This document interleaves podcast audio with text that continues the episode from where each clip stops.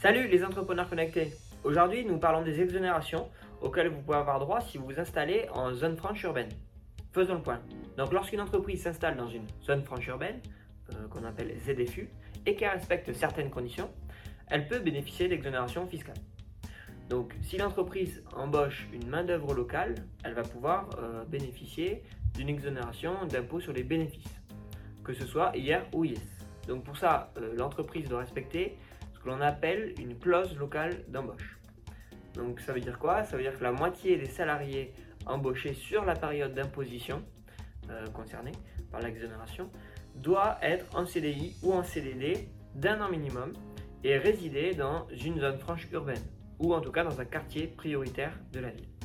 Quel que soit le statut juridique ou le régime d'imposition, une entreprise installée en ZFU peut bénéficier d'exonération mais euh, elle doit obligatoirement avoir donc une activité industrielle, commerciale, artisanale ou libérale de manière effective.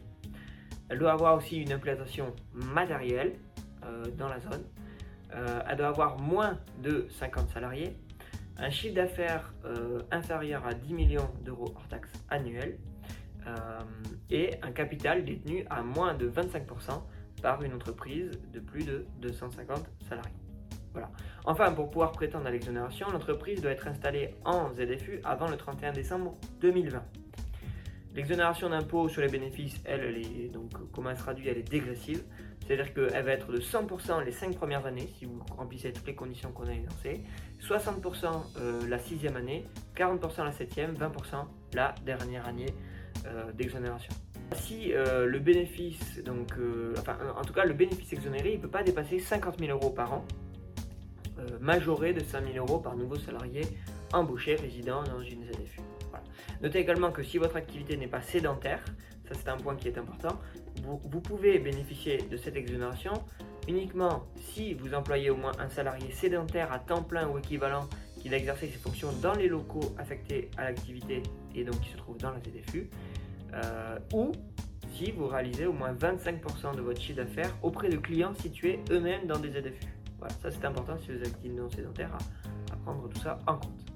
Dans ce cas, euh, le dernier cas, hein, l'exonération ne va s'appliquer qu'à proportion de l'activité réalisée dans des ZFU. Voilà, tout simplement. Donc si vous euh, souhaitez bénéficier de cette exonération, vous devrez envoyer un état de détermination du bénéfice joint à la déclaration euh, du résultat.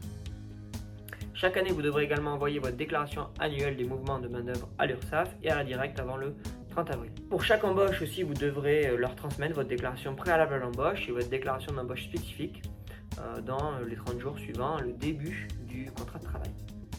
Voilà pour l'exonération euh, en ZFU. J'espère que c'était clair pour vous. Je vous remercie de votre attention.